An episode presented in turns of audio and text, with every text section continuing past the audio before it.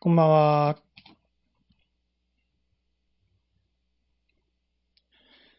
はい。今日は2019年8月10日土曜日です。えー、暑い日が続いているはずです。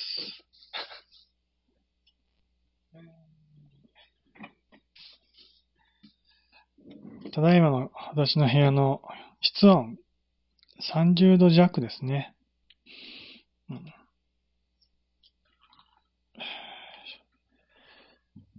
まあ、なんだろう。都心というか東京とか、まあ都会の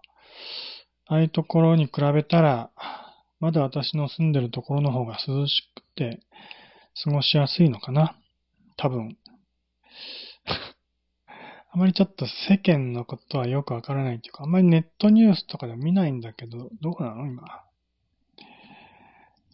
あんまそういうことをニュースで見てないっていうか、ニュース自体見てないというか、えー、まあ、それらしきニュースあんま出てないから、もうどうでもよくなったのかな、天気、天気というか、暑さ、夏、夏の話題は。うん、えー、まあ、室温が30度なので、えー、まあ、その30度の暑い部屋の中で今、ライブ配信してるとこだけどね。えー、まあ、いくら都会でもやっぱり室温が30度で過ごしてる人はそんなにないんじゃないかな。みんなね、エアコンとか部屋につけて、えー、まあ、エアコンの設定温度はだいたい何度ぐらいになってんの ?24 度ぐらいとか ?24 度ぐらいだと低すぎるのかな ?28 度ぐらいとかに設定してあるのかな？うん。えー、まあ、エアコンがあるので、部屋にいる限りは熱中症の心配はないという人が多いかもしれないけどね。えーまあ、逆にね、私の住んでるところ、気候としてはそんなに暑くはないとしても、部屋の温度が30度以上になってるので、部屋で普通に過ごしていて熱中症で倒れる可能性があると。そういうことも考えられないわけでもないけどね。まあでも、私は体質的に30度ぐらいがすごく体調がいいので、うん、まあ、今のところ、すごくいいというか、まあ、ちょうどね、30度、少し過ぎ、超えるくらい、30度ちょいぐらいの室温の日が、もうだいぶ続いてるよね。1週間以上続いてんのかな。結構、それぐらいの室温の日がずーっと続いてて、うん、私としてはこれぐらいの安定した気候というのはね、結構過ごしやすくて助かっております。うんね、急に気温が上がったり下がったりするときの方が結構しんどかったりするからね。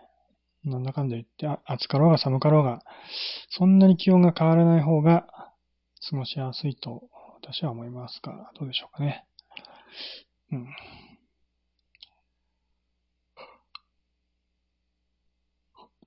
そんで、えー、前回、前回かな？うん。前回のライブ配信の時に、えー、仮想通貨プレゼントっていうお話をしっかりしたはずなんだけど、えー、前半30分ぐらいマイクを入れるの忘れてて、今日は入ってるよね。マイク入れるの忘れてて、一生懸命喋ったのに全部録音されてなかったと。配信はしてたんだけどね。配信もできない、配信には音声が載ってなかったみたいな。で、後半から気づいてまた同じことを繰り返し喋り始めたんだけど、なんか自分でもよくわかんなくなってきちゃって 一回喋ったことだから、あれさっき喋ったかな？喋ってないのかな？みたいな。もう頭の中で整理ができなくなってきて、ぐだぐだになってきたからもうやめました。その話はやめて、前回のライブ配信の録画ももう残しておきません。削除しちゃいます。で、仮想通貨プレゼントの話も、ライブ配信中にやってるとちょっとね、途中で、まあ、依頼が入ったりして、中断したりする可能性もあるので、えー、まあ、その辺の、まあ、ちゃんとしたお話は、別撮りでね、別撮りというか、ライブ配信でない時に、きちんと録音して、改めて YouTube とかね、ポッドキャストの方にアップしていこうかなと思うけどね。うん。ちょっとお茶飲みますね。口が、口が乾いてきたっていうか、うん。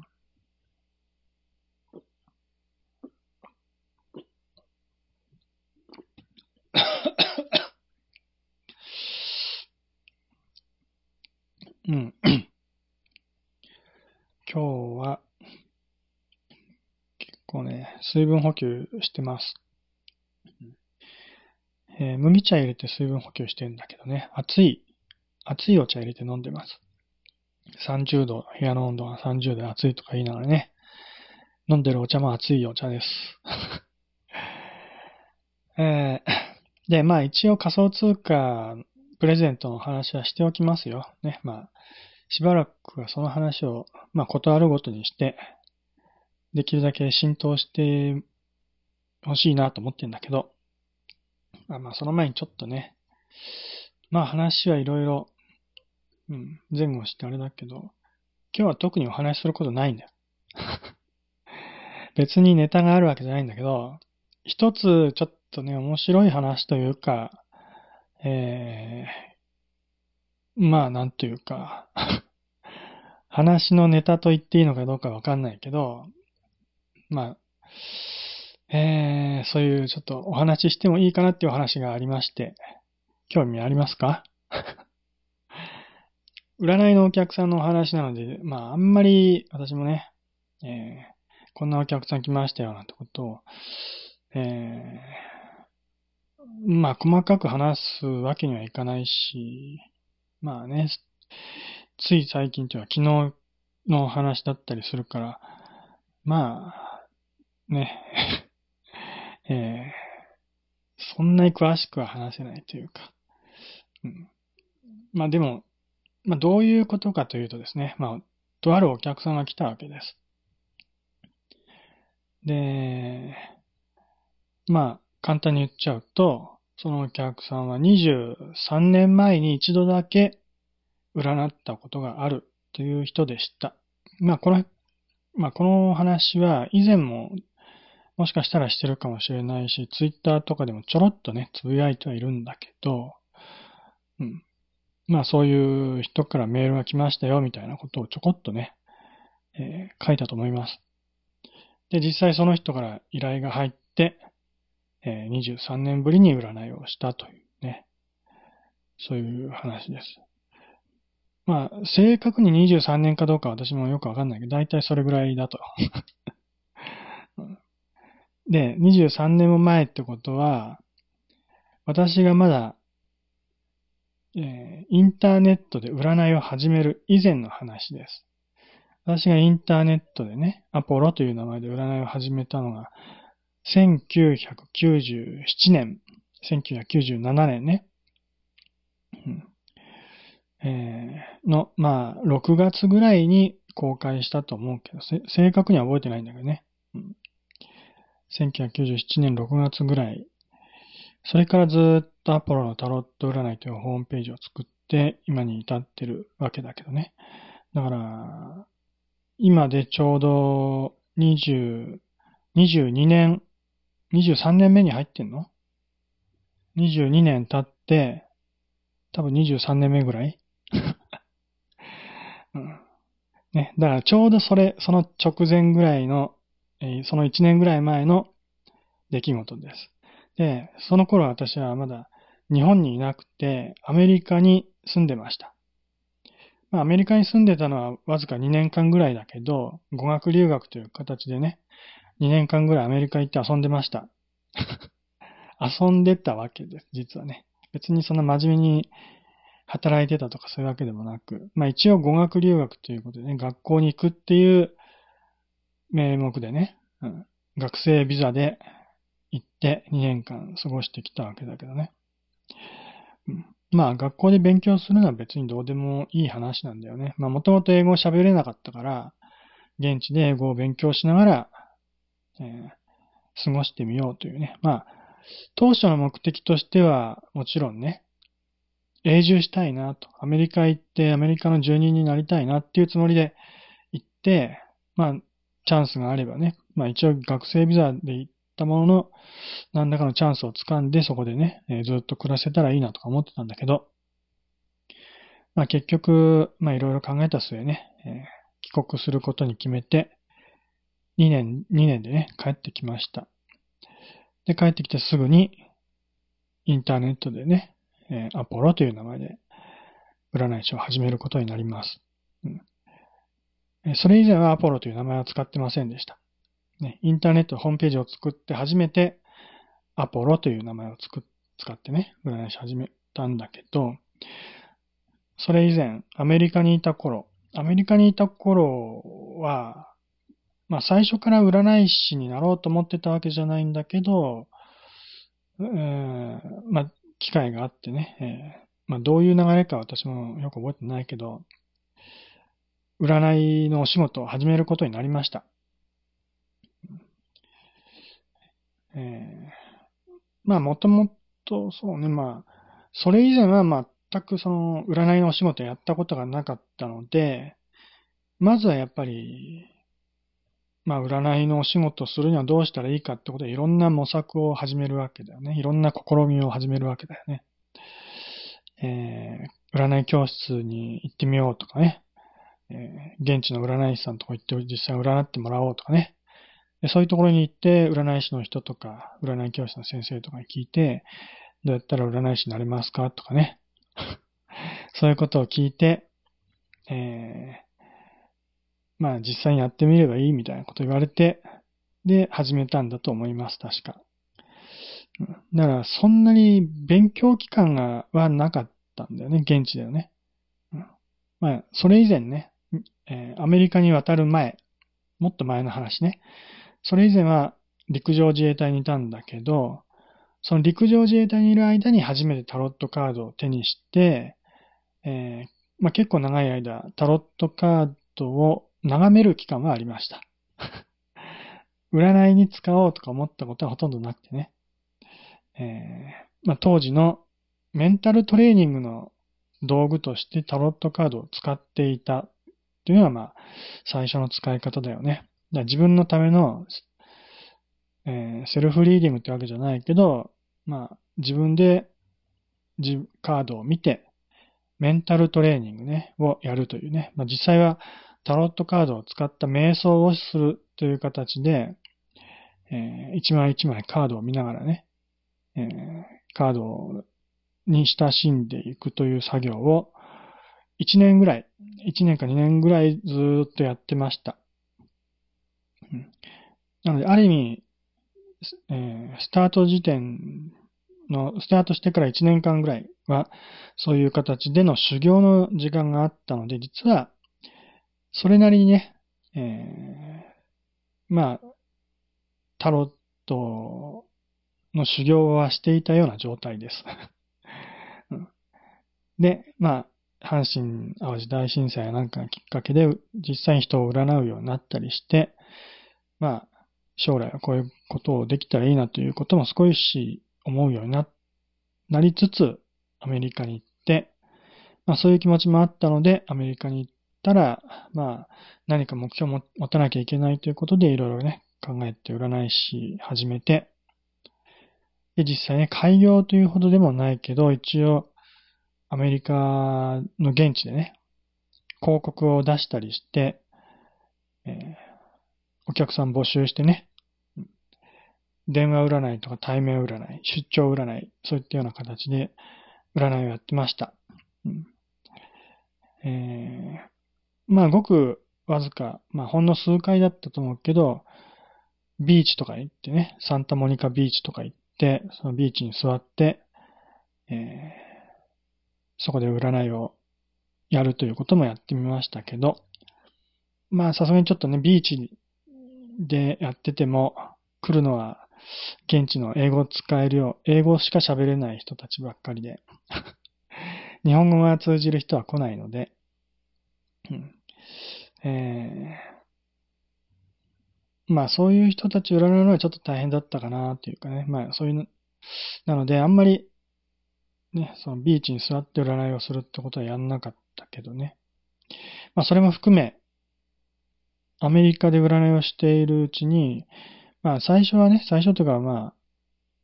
まあほぼずっとだけど、あの、日本人とか日系人を対象としてやってたんだよね。日本語がわかる人。ね。で、まあ一応アメリアメリカというか英語しか喋れないような人でも、えー、依頼があれば受けてたとは思うけど まあそんな感じでね、え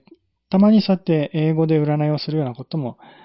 やったりなんかしてみたものの、結局、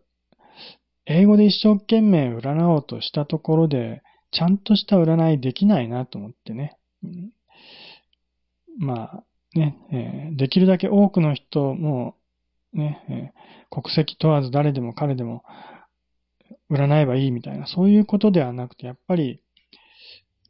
うん、ちゃんと言葉が通じる人のために占った方がいいかなっていうかね、えー、日本人として生まれて日本語ちゃんと喋れてね、うん、で、そういう自分が占う人対象とするのは、やっぱり日本人の方がいいかなとか思ってね。わざわざ言葉の通じない人のために占う必要はないだろうと。ね、英語喋る人に占うんであれば、英語が喋れる占い師が占えばいいじゃないと。ね、適材適所、適所っていうかね。で私は日本人のために占えばいいと。ねうん、もう、私が一人でね、もう世界中の人を占う、まあ、わけにはいかないし、まあ、世界中の人を請け負う必要はないからね。うん、どんなに頑張ったって私は一人でね、えー、まあ一日ね、数人ぐらいしか占えないわけだよね。うん、で、ね、一生のうちに占える人も限られてくるわけで、その限られた人の中で言葉が通じない人を占うよりやっぱりちゃんと言葉が通じる人を占った方がいいと。ね、日本人のためにちゃんと誠意を尽くしてね、真面目に占った方がいいんじゃないかと。うん、まあそういう思いがあって、結局ね、えー、帰国することにしました。アメリカでやる意味がないと。アメリカでわざわざそんなことやってる必要はないというふうに考えて、まあ、でも、いろんなことを学ぶきっかけとしてはね、アメリカでの生活は全く無駄ではなくてね、実際、現地でいろんな人に占ってもらったりとかね、いろんな経験もできたので、すごくいい経験にはなったので、そこで占いのお仕事を始めたっていうのは私にとってはすごく、うん、まあいいことだったと思うんだけど、まあそんな中、アメリカでね、えー、何人か日本人とか日系人とか、そういうような人たちを占う中で、えー、まあたまたまで電話で占いの依頼してきた人、えー、まあその人が今回ね、23年ぶりに依頼をしてきたという、そういうことです。だからその最初ね、アメリカにいた当時はもちろんアポロという名前ではなくてね、別の名前を使ってたので、私がその当時の占い師と占い師であるってことは、実際私が占ったね、そのお客さんにはわからないわけだよね。名前が違うから。でも、まあ、いろんなきっかけでね、まあ私のサイトにも、えー、以前はロサンゼルスで占いやってましたよ、みたいなことを書いた記事が書い、ね、載っけてあったりするから、まあそういうところを見れば気づいたりするわけだよね。まあ何らかのきっかけで、そういうところに気がついたりして、もしかしてそうなのかな、みたいな感じで。うん、で、最初そういうお問い合わせが来たわけだよね。あロサンゼルスで占いやってた方ですかみたいなこと言われて、そうですよって言って返事したら、あの時一回占ってもらいました、みたいなね。そんな返事が来て で、まあその流れで占いをするような、ね、占いをしてみたと。そういうことです。で、まあ一つ、まあ、驚いたのは、まあその当時のね、占いのエピソード、いくつか私のホームページに掲載してあるんだけど、そこに掲載してあるエピソードの一人であったと。どのエピソードかはまあ一応言わずにおきます。言わないけれども、その中のエピソードの一人の人であったということです。ね、本当に一回しか占ったことはなかったんだけどね。なので、常連とかね、仲が良かったとかそういうわけでもなく、本当にもう一期一会というかね、一度しか占ったことがないお客さん、その人がたまたま、また二度目、二度目の占いを今日、昨日、おとつい、おとついだったかなもう忘れちゃったけど、えー、相談してくれたわけです。えー、23年前なので、ま、仮にね、当時、20歳だったとしても、現在20、43歳だよね。年齢はいくつかは、まあ、言わないでおきましょうか。まあ、当時の私が23、4歳、何歳だ ?23、4歳かな確か。えー、そうだよね、多分。それぐらいの年齢なので、まあ、その、まあ、占いのお客さんの年齢層なんていうのは決まってるわけじゃないけど、まあ私と同じぐらいか、ね、それより上より、それより上か下か、まあ30代だとしたら、今もうすでに50歳過ぎてるってことになるよね。20歳ぐらいなら40半ばぐらいだと。ね。まあ仮にじゃあ、ね、えー、10歳ぐらい、小学生ぐらいだったとしてね。小学生ぐらいでも30過ぎのもうおじさんおばさんです。ね、時の流れってのは恐ろしいですね。えー、まあ長いこと生きて占いをやってればそういうこともあるというね、そういうことです。うん、まあ、ね、占いの仕事結構長くやってる人も多いから、まあ、私みたいなことが起きるのは、そんなに珍しいことじゃないと思うけどね。うん、どうなんだろうね。まあそういうことがありましたと。そういうお話です。うん えー、まあじゃあ、そういう話はそれぐらいにしときましょう。ちょっと口の中やっぱ乾いてきたな。今日はちょっと喉がやたらと乾くんだよね。お茶飲みますが、暑いので、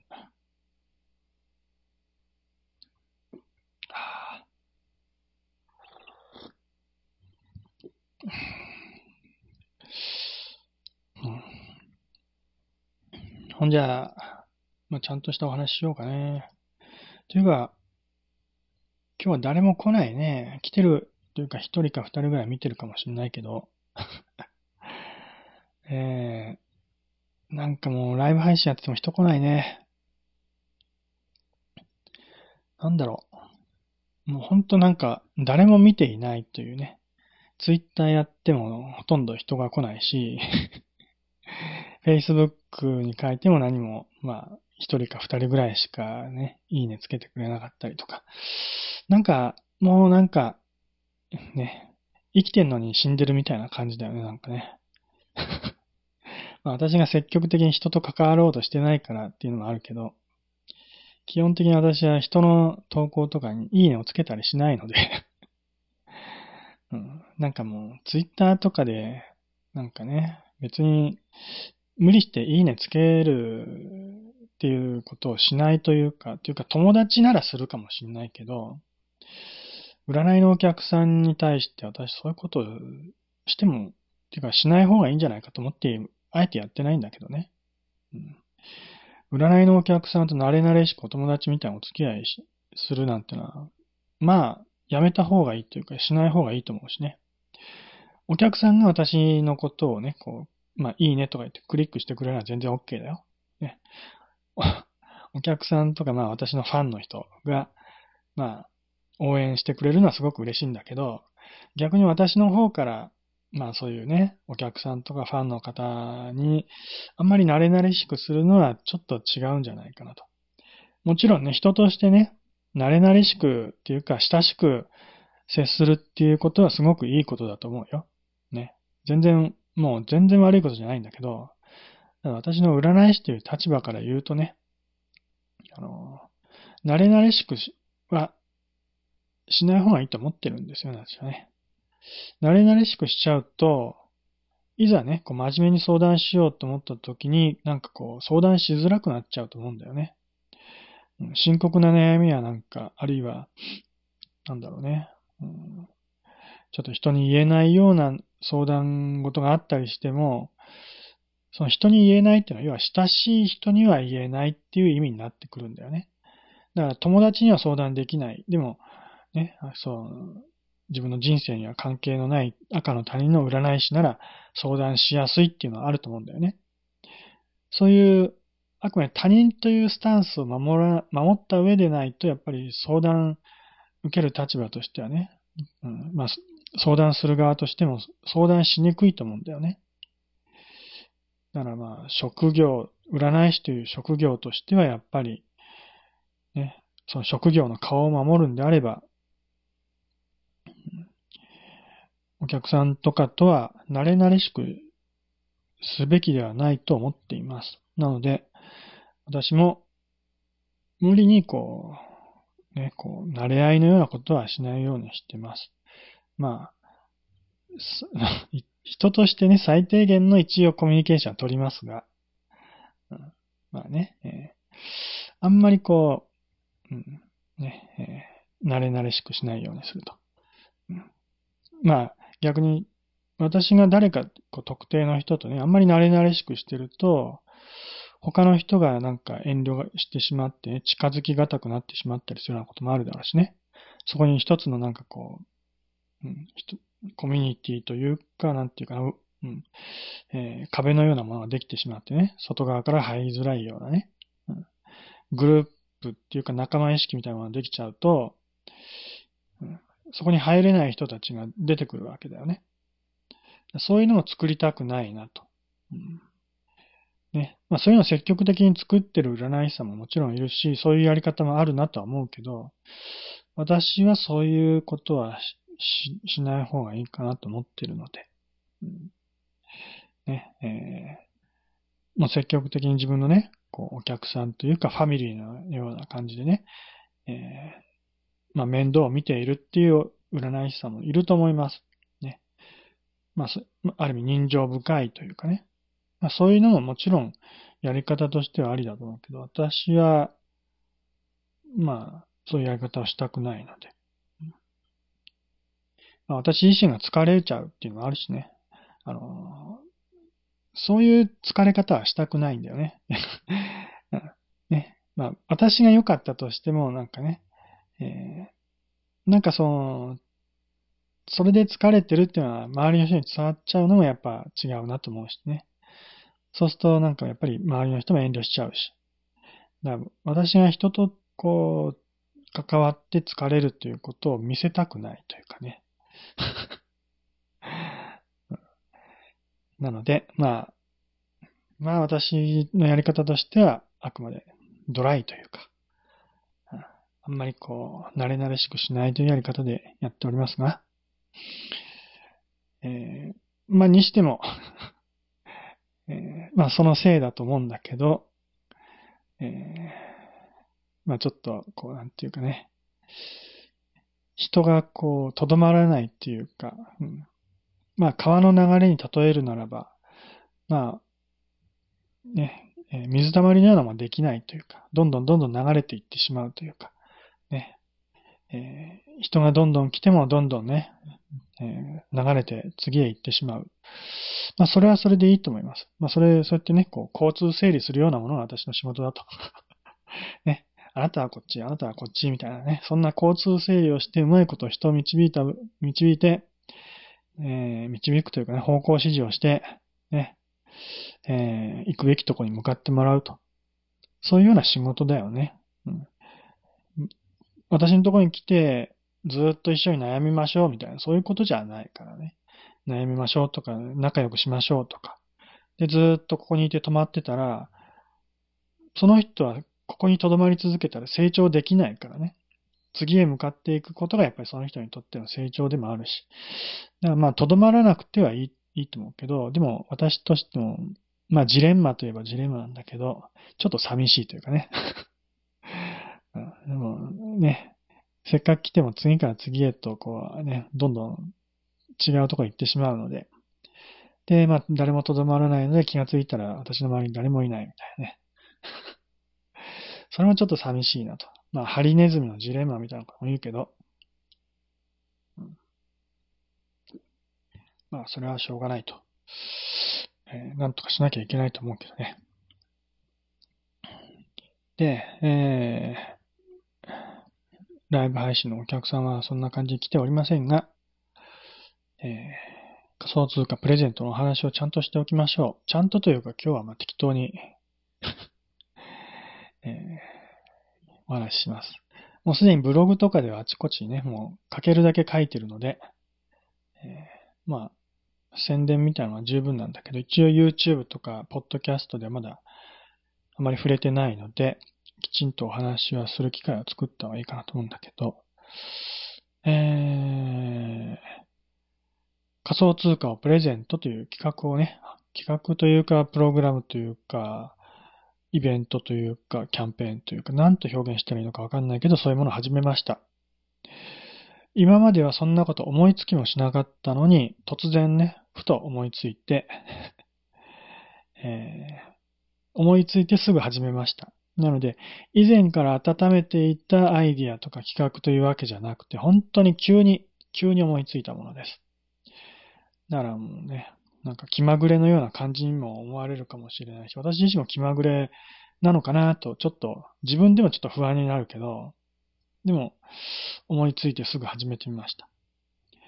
うん、どういうことかっていうと、なんだろうね。うん、世間的に言うと一番近い表現がネットワークビジネスっていうことだと思います。あまり聞こえのいい言い方じゃないけど、ネットワークビジネス、あるいはアフィリエイト、アフィリエイトではないんだけれ、ないとは思うけど、えー、まあそれに近いと。ね。えー、まあそのサービスを提供している側、まあお金を出す側が私だとして、えー、まあそのビジネスの協力者というか、メンバーというかね、えー、ある人が、え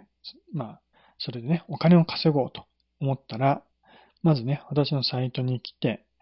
えー、来てというかね、自分のお友達にアポロのタロット占いっていうね、え、サイトを紹介していただきます。え紹介して、その紹介したお友達が占いの依頼をして、有料占いの依頼をしてお金を払ったら、その払った分の半分50%の金額を、現金を紹介してくれた人にお支払いしますというプログラム。うん、ビジネスプログラムです そういう言い方してないけどね。あくまで仮想通貨プレゼントっていう企画として、キャンペーンとしてやってるんだけど。うん、なので、紹介し、紹介してくれる人、紹介者は1円もお金を払う必要はないです。まあ、ここが世間のね、ネットワークビジネスとか、もっとひどい言い方するとネズミ講みたいなもの。ネズミ講はどういうものかよくわかってないんだけど ね、そういうネットワークビジネスとかそういうことをやってるような人からすると、ちょっと違うところかもしれないけど、うん、あのなんかネットワークビジネスって、まずは自分で商品買わなきゃいけなかったりするんだよね。何らかのね。例えば、健康食品やなんかを買って、それを売ったりなんだり、なんだりするわけだよね。ちょっとそこはよくわかってないんだけど、そのネットワークビジネスのね、その仕組みとかは知らないけど、たまにそういうお客さんが来てそういう話を聞いたりして一応説明してもらったりしてね、その時は一応私もね、調べたりしてどういうもんなのかなと一応勉強はするんだけど、私自身がやったことがないのよく知らないんだよね、そういうことね。えー、まあ、そうね、そういう、なんか鍋やなんかを買って、買うんだよね、多分ね。10万や20万する鍋。えー、で、それを販売すると、その、ね、半、何割かがえー、販売した人に戻ってくるみたいな、そういう話だよね。えー、だから、買わなくていいのかな？買うのかな？そこのとこはよくわかんないんだけど、まあ、要は、販売を仲介するようなことをするんじゃないの、うん、それがネットワークビジネス？仕組みとして別に、その、違法なことをやってるわけじゃないと。多分ね。うん。多分そういうことだと思うんだけど。うん、まあ、一応そういう、うん、普通の店舗でこう商品を売るのとはちょっと違うビジネスがネットワークビジネスっていう、そういうもんだよね。で世間的にはなんか詐欺とかそういう悪いイメージがあったりして、まあ怖がる人もいるけど、うん、別に悪いことをしてるわけじゃないっていう人も、人もいるっていうか、まあ多分悪いことをしてるわけじゃないと。そういう、あくまで、えー、ビジネスというかね、商売の一形態に過ぎないと思うんだけどね。まあそれに近いようなことを、今回私のサイトでもやりますよっていうことをやってます。っていうか、そういうことを思いついたっていう、そういうことです。ただ、従来のそういうものを真似てやろうと思ったわけじゃなくて、なんかいろいろ考えてるうちにこういうやり方どうか、こういうやり方どうかっていう、なんかふわふわっとしたものを思ってるうちにふとアイデアが固まったっていうかね、それが結果的にそういう、他に、まあ、どういうものかって思ったら世間であるネットワークビジネスに近いのかなって思っただけなんだけど、えー、まあ要は、まあこの企画のポイントは仮想通貨ありきなんだよね。まず最初に仮想通貨があって、最近ね、その要は、仮想通貨での支払いに対応しましたってことでやってるんだけどね。対応したのはもう去年の終わりぐらい、2018年の頃だと思うんだけど、最初はビットコインだけでね。で、最近になってビットコイン以外の全部合計でね、6種類の通貨。まあ、ほとんどが、え暗号資産というか、ビットコインのようなブロックチェーンを利用した仮想通貨で、一つだけセカンドライフで、ね、使われているリンデンドルっていう仮想通貨。リンデンドルだけはちょっと特別なんだけどね。それ以外は普通にまあビットコインの亜種、いわゆるアルトコインって呼ばれるものだけどね。そういうもので支払いできますよってことにしました。まあそういう形でね、え仮想通貨での支払いを導入したことで、えー、ある種の自由というかね、えー、可能性が広がったんだよね。今までやったら、クレジットカードとか銀行振込とか、まあ、ペイパルとかね、お客さんに占いの料金を支払ってもらう手段っていうのは、かなり制限されてたわけだけどね。現金で直接払ってもらうってことは私にはできないからね。ネットでお仕事してるだけだから。ネット専業の占い師だからね。うん、何らかの形でインターネットを介して、あるいは、まあインターネットを介さなくても銀行振込や銀行行けばいいんだけど、えー、そうやってね、お金を払ってもらう必要があると。ね、その支払いの手段って結構手間がかかるわけだよね。銀行振込なら、えーオンラインバンキングを持ってない人、ネットバンクを持ってない人は、自分のね、えー、銀行の口座、銀行、口座のある銀行の店舗まで行って、店舗とか ATM に行って、そこで、えー、私の振り込み用のね、銀行の口座番号とかをメモしていってね、あるいはスマホの画面でもいいけど、えまあ、その情報をちゃんと調べてね、持ってって、ATM とかに入力して、えー、支払わなきゃいけないわけね。その作業すごくめんどくさいと思います。えー、まあ、銀行振り込みなんて昔からよく普通に行われてる支払い方法だから、まあ、そんなにめんどくさいっていうか、まあ、それが当たり前だと思ってる人多いと思うけど、意外とまあ、めんどくさいっちゃめんどくさいんだよね。最近のお手軽な QR コード決済とかね、えー、そういうのに比べると、まあ、バーコードをスキャンするだけとかね、そういう手軽さに比べるとちょっとめんどくさかったりするわけだよね。クレジットカードでの支払いの場合も、えー、まあ、ペイパルを使ってるんだけど、その支払いの決済システムなんかも結構めんどくさかったりしてね、クレジットカードの番号を入力するとか、えー、自分の個人情報ね、電話番号とかメールアドレスとか、氏名とかね、氏名もちゃんと本名じゃないとダメだとかね。まあ、そういう情報を入力して送信しなければいけないと。まあ、ペイパルっていう決済システムを使ってるので、実際私のところには、そ個人情報が全部届くわけじゃないんだけれど、個人情報というかクレジット番号が届くとかね、そういうことは一切ないんだけどね。えー、まあ、そういう意味でペイペイパルを利用していることで安全性はある程度保たれてはいるものの、えー、そういう情報を送金時にね、えー、お支料金の支払い時に入力しなきゃいけないという手間があるよね。これは結構めんどくさいと思います。ペイパルにアカウントをあらかじめ作ってる人なら、まあ、結構簡単にね、支払いはできたりするんだけど、まずペイパルのアカウントを作らなきゃいけないっていうめんどくささがあるよね。ペイパルはあんまり馴染みがない人も多いと思うんだよね。うん、まあ、1回2回と使ったことがある人ならいいと思うけど、例えば Amazon とか楽天とかね、Yahoo とかで、そういうところで支払いしたいと思った時に、大体使えるのはクレジットカードとか銀行振込とかそれぐらいだよね。だけど、ペイパルでは支払いできるところはほとんどないわけだよね。ペイパルも一応支払いのシステムなので、そういう、ね、使えるところはいくつかあるけど、そんなには多くない。特に大手のね、そういうショッピングモール的なところではね。個人経営のところで使ってるところがいくつかあるみたいな、そういうところだと思うんだけど、ペイパルはあんまり馴染みがなくないからね、使いたくない、使ったことがないっていう人がいるだろうし、結局、どれを取っても今までの支払い方法だとめんどくさかったりするんだよね。うんで、そこに、えー、まあ仮想通貨での支払いを導入しました。で、仮想通貨の場合は、個人情報を一切入力する必要はないんだよね。で、まあ一応、銀行口座の番号みたいなもの、ね、仮想通貨のアドレスっていうものがあるんだけど、まあ、それをメモっていうかメモするよりはコピーするしかないんだけど、コピーして、えー、まあ、自分のね、えー、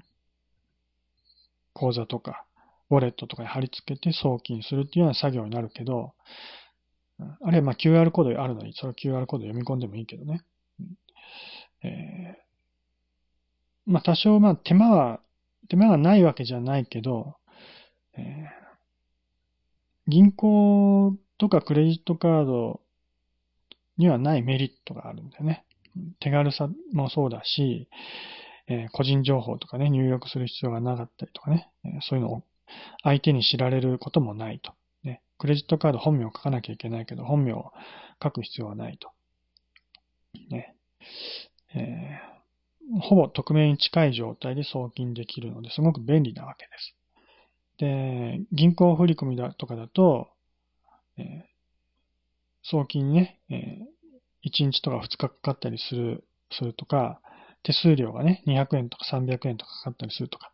そういうのあるけど、仮想通貨だと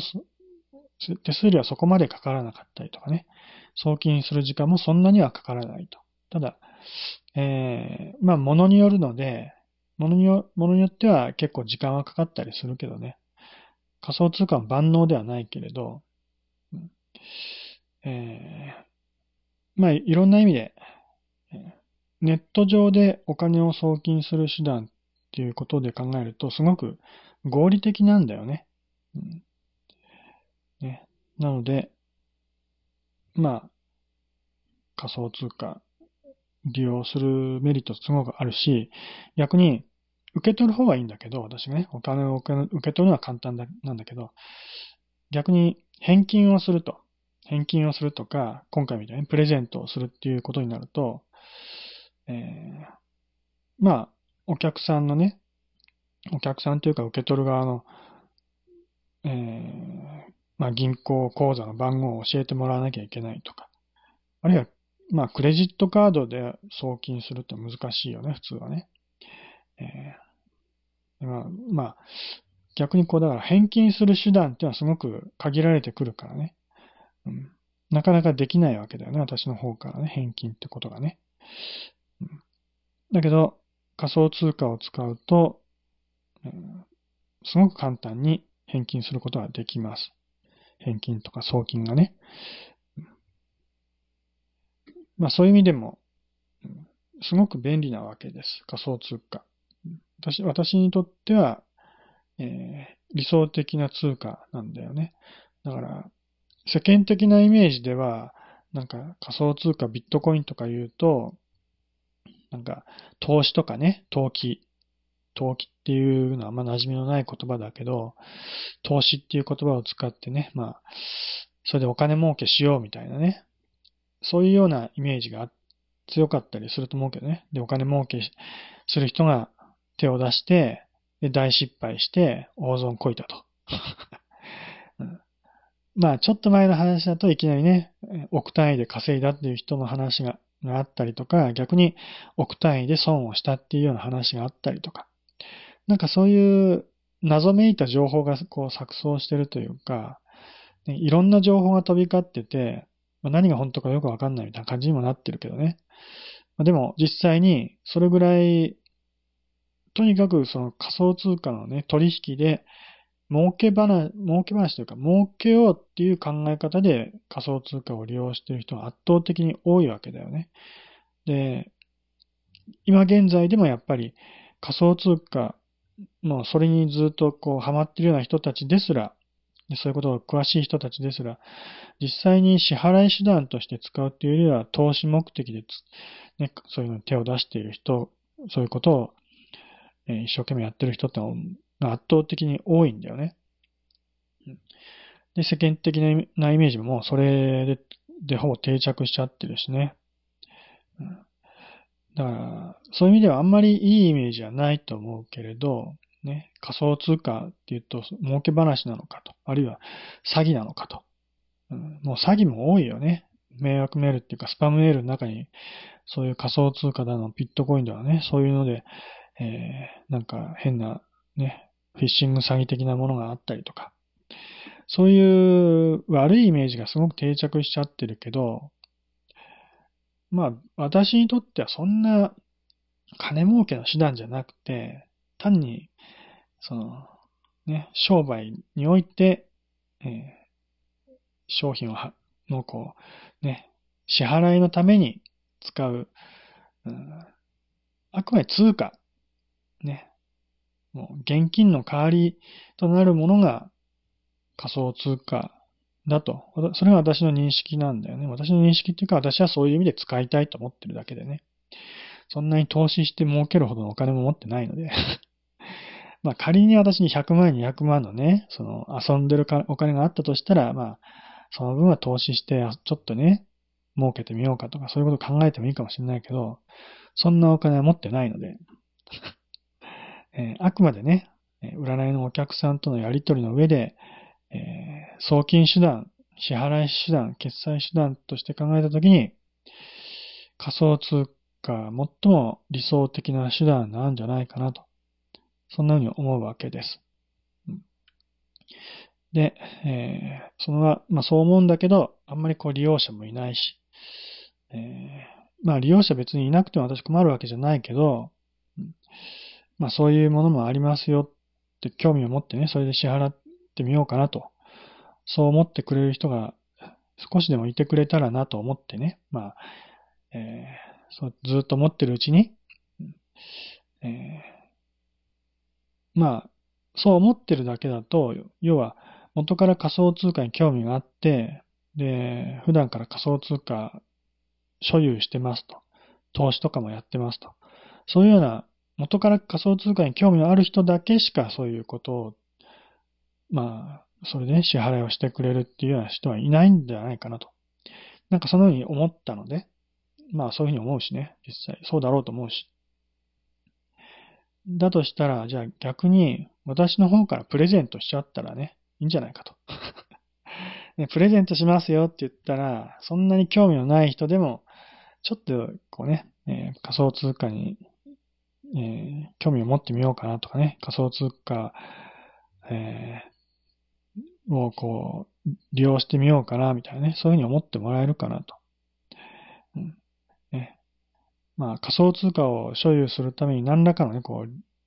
手続きが必要だとか、えー、出費が、ね、必要だとか、ね、費用が必要だとか、そういうようなことだと、なかなか手を出しにくいと思うんだよね。そのお金を払った分損しちゃったら嫌だと思うからね。お金は1円も払わずに、ただ仮想通貨もらえますよと。なんか、ただより高いものはないっていうね、思うかもしれないけど、別に完全に無償で差し上げますと言ってるわけじゃなくて、ちゃんとね、えー、見返りとしての、えー、報酬なので、あくまで報酬だからね、えー、お客さん、まあ、お友達を紹介してくれたら、そのお礼に仮想通貨を差し上げますというね、そういう、あくまでちゃんとした理由のある報酬なので、怪しいもんじゃございません。なので、遠慮なくもらっていただいてね。で、実際に仮想通貨というものを手にしてもらって、で、えー、まあ、その、ね、溜まった仮想通貨で占いの依頼してもらってもいいし、えー、他のところで使ってもらってもいいし、ね、それを日本円に換金してね、現金に日本円にして、えー、まあ、生活の足しにしてもらってもいいし、まあ、使い道は自由です。えー、なので別にそういう制限は一切ないのでね、本当にアルバイトというか、ちょっとしたお小遣い稼ぎとして、えー、まあ、このプレゼントキャンペーン活用してもらったらなと思っております。うん、まあ、そんなに難しい話ではないのね。なんかこう、会員登録しなきゃいけないとか、そういうことも一切ないので。一応、エントリーフォームにね、書いて、え、エントリーしますよっていう、まあ、そういう宣言みたいなものはしてもらわないとね、えー、有効にはならないんだけど、エントリーフォームっていうか、まあ、それが、まあ、会員登録のね、登録フォームっていうわけじゃなくて、えー、まあ、こういうお友達を紹介しますよっていうお知らせだよね。それを私のところに知らせてもらって、で、一応連絡手段を書いてもらってね。えー、まあ何かあった時にちゃんと仮想通貨が届かないとか、そういうことはないようにちゃんと連絡先だけは、ね、確認しておいてね。それで、えー、まあ、それ、その後でお客、お友達を紹介してもらって、まあ、そのね、称号ができたら、ちゃんと仮想通貨払いますと。それだけです。うん。ね。その後でなんかね、何か購入しなきゃいけないとか、メール、メールマガジンを購読しなきゃいけないとか、そういういろんなめんどくさいことは一切ないので、ね、会員、会員登録も必要ないですよ。ね。なので、まあ、いわゆるネットワークビジネス的な、そのね、えー、そういうルールに縛られるようなこともないので、もう自分のやりたいように、ね、自由にやってもらって構わないです。受け取ったお金の使い道も自由。ね、今、お金とかなんとかって言ってるけど、仮想通貨はあくまで現金なので、なので、えー、仮想通貨プレゼントってことは言ってるけど、えー、まあ正確に言っちゃうと、現金プレゼントです。えー、現金プレゼントというか、えーえー、まあ、きちんとした報酬の発生するアルバイトです。アルバイトって言っていいのか、なんていうのか、そういうことです。そういうビジネス、ね、お仕事です、ね。お仕事だと思っていいです。在宅ワーク、在宅ってわけじゃないかもしれないけど、在宅ワークのようなものです。ね。えー、なので、もう本当に理由はもう人それぞれ何でも構わないですね。あんまりこう、もう、人によってはね、引きこもりがちでね、そんなに外に出なく、出ないというか、お仕事もしてなくて、アルバイトとかもできないと。体が弱くて、そ、ね、あんまりこう、外に出てお仕事ができないと。そういう人でも、自分のお友達を紹介するだけで、まあ、多少のね、生活費を稼ぐことができると。そういうふうに考えてもらってもいいです。ね、えー、まあ、引きこもりみたいな人でも、インターネット上でね、お友達とか何人かいたりして、そういう人に紹介できると思うしね。えー、もちろん、まあ、社交的な人であればね、友達がたくさんいると思うので、そういう人に紹介してもらえれば、ね、えー、ただ紹介するだけよりは、ね、その報酬として、いくらかでもね、もらえた方がお得だと思うので、ね、エントリーしていただければ報酬を支払いますと。エントリーがない場合はただのお友達紹介でね、えー、終わってしまう。まあ、報酬がない形での、まあ、お友達紹介になっちゃうんだけど、要はエントリーするかしないかでお金が発生するかしないかというね、そういうことです。うんえー、なのでね、まあ、本当に生活に困ってるような人でも、うんね、困ってる人が自分の、ね、生活費をちょっとでも稼ぎたいと。ね、アルバイトしたくてもなかなかできない。そういう人でも、えーね、この仮想通貨プレゼントをアルバイトの代わりとして使ってもらっても全然構わないので、そういう人にこそ、まあね、私利用してもらいたいと思うしね。うん、まあ私もそういう意味で人助けをしたいという気持ちもあるので、人助けのね、えー、一助にもなればとね、そんなふうに思っております。うん、もちろん、まあ、人のためっていう、そういう綺麗事だけを言ってるわけじゃなくて、私もそれによってね、えお客さんが来てくれることになるので、非常に助かるわけです。まあ一番はそれだけどね。私にとっては、まあ、広告費をかけてお客さんを募集しているというような形になってます。ね。要は広告費だよね。広告費をかけてお客さんに来てもらってると。なので私もそれすごく助かるわけです。お客さんが来るとね。あの仮想通貨プレゼントしてるので、その分私は損してるんじゃないかっていう思われるかもしれないけど、そんなに損してるわけじゃないんです。ただ広告費をかけてるだけでね、えー、お友達を紹介してくれることによって、ね、えー、私のスケジュールが埋まることになるので、今スケジュール空きが結構あるので 暇な時間多いのでね、その暇な時間を少しでも埋めることができる私は、その分生活が潤うので、えー、お金を払ってるのに逆に私は、えー、生活が楽になります。楽にはならないけどね。お仕事が増えるので、その分、まあ、仕事は一生懸命しなきゃいけないので、生活はその分ちょっときつくなるけどね。ただ、えー、収入は増えるので、えー、まあ、普通にね、お仕事をして、お金を稼いで、その分、うん、収入が増えて楽になりますっていうのが私の方の立場です。なので、誰も困りません。私はお仕事たくさんしたいので、馬車馬のように働きます。お仕事をたくさんして、え、お金たくさんもらえて、で、紹介してくれた人もお金をもらえるし、で、紹介されたお友達もね、占いができるし、ね、えー、もう誰も損はしません。で、まあ、お客さん、紹介されたお友達は、まあ、普通に一番お金払ってるから損してるかもしれないみたいな思うかもしれないけど、損はしないから あのー、私のところに来て占う人は誰も損しません。ね。1時間で、ね。まあ、1時間普通の音声通話占いでやったら30分で2000円だから1時間で4000円だよね。1時間4000円の占いができます。で、他の占い師さんのところに行ったら、1時間占ったら1万円以上かかります。それを考えたら、私のところに来て損する人は誰もいません。で、1時間4000円っていう料金は私のところで高い方です。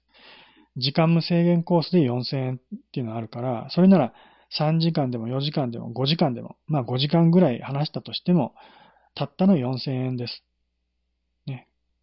これでも損したっていう人は誰もいないと思います。ね。えー、メール占いでも1通、まあ1件で6000円です。これはまあ平標準的かちょっと低めかどっちかかだと思うけど、まあそんなにまあ安いってイメージないかもしれないけどね。それでも私のメール占いは決して安くないです。10時間ぐらいかけて書きます。で、文章量もそんなに少なくないです。ね、3000円ぐらいの占いメール占いやってますみたいなね、そういうこと言う人は、だいたい文字数1000文字ぐらいとかね、その程度でえー、やってますっていう人が多かったりするけど、1000文字なんてほんのちょっとしか書いてないからね。私の占いは、まあ、だいたい5000文字から1万文字の占いになります。えー、まあ、6000円でやってるので、まあ、1文字1円ぐらいの6000文字ぐらいの占いだと思ってもらってもいいけどね。えー、そう考えると、えー、決して高くはないです。内容も手抜きは一切してないので、ね、10時間ぐらいかけて、じっくりと時間をかけて書くので、時給で考えたら私はメール占いが一番損してます。私にとってはメール占い一番しんどい占いだけど、それだけ、まあ、それだけの結果を受け取る人にとっては損はしません。まあ、受け取る内容の価値をどう受け止めるかは別だけどね。やってる仕事量からすれば、決して損はさせません。ね。ということで、えー、ね。実際占う、占う、占いの依頼をする人も、決して私のところに来て損する人はありません。なんなら無料占いはありますので。ただ無料占いでは紹介した人には報酬がいかないので、まあ、そういった報酬する、報酬というかプレゼントが欲しい人は、まあ、エントリーしてやる人はね、えー、無料占いではない有料占いで、え、相談するようにお友達にね、ちゃんと説明してください。はい。まあ、そんなことをやってます。まあ、じゃあ今日は時間来たのでこれぐらいにしておきましょう。えー、まあ、おいおい、というか、まあ、たびたび、まあ えー、くどいほど、この話はまたね、やっていきますが、えー、まあ、そういうことを始めました。まあ、なかなかちょっとね、理解してもらいづらいというか、変なね、こう、詐欺めいたことに勘違いされやすいので、なかなかね、えー、ちょっと戸惑ってる人もいるかもしれないけど、躊躇してる人もいるかもしれないけどね。そんなに変なもんじゃないです。もう本当に、ただただ仮想通貨をプレゼントされるだけです。1円もお金を払う必要はないです。私のところに来てね。なので、ぜひちょっとやってみてくださいね。まだね、私のところに来て相談したことがないお友達とかいたら、まあもちろん過去に相談したことがある人でも紹介することはできます。同じ人に何度も何度もね、繰り返し紹介することは可能です。その都度エントリーしていただければね、エントリーした分だけちゃんと報酬は支払うので、プレゼントしますので。なので、えー、もう本当に誰も損しません。ということで、活用してください。ではまた、さよなら。